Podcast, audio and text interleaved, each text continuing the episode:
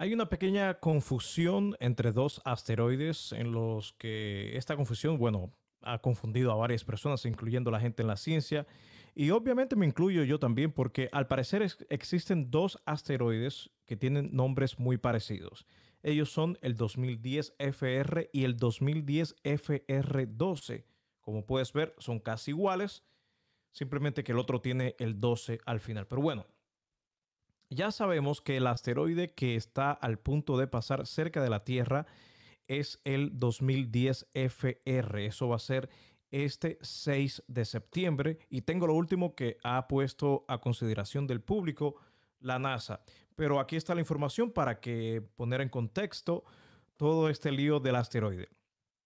La NASA confirmó por medio del Centro de Estudios de Objetos Cercanos a la Tierra, NIO, por sus siglas en inglés, que un asteroide que de tamaño, eh, de gran tamaño, identificado como el 2010 FR, se aproxima a la Tierra este 6 de septiembre. Las medidas aproximadas de la roca espacial eh, rodean entre los 270 metros en su parte más ancha y 120 metros en la parte más estrecha, lo cual equivale al doble de altura de la pirámide de Giza y casi el doble de diámetro del Coliseo romano. Pero bueno, ahí está la información acerca del asteroide, es el 2010 FR, sin el 12 esta vez. El que tiene el 12 es para años eh, posteriores. Pero bueno, vamos a ver lo último que dice NASA Asteroid Watch. Esta es su cuenta oficial de Twitter y la puedes seguir también. Ahí está NASA Asteroid Watch. El último tweet que pusieron ellos es este, que fue ayer, septiembre 1.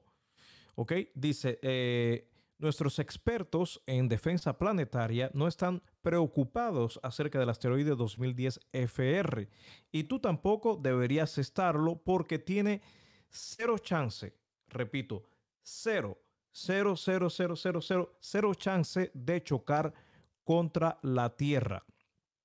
Pasará este 6 de septiembre, dicen ellos, como ya sabemos, a 4.6 millones de millas de distancia de nuestro planeta. Eso es aproximadamente 19 veces la distancia entre la Luna y la Tierra. Así que a suspirar y por favor, la gente de la NASA y esta gente que descubren los asteroides no le pongan nombres tan parecidos. Ya estábamos confundidos.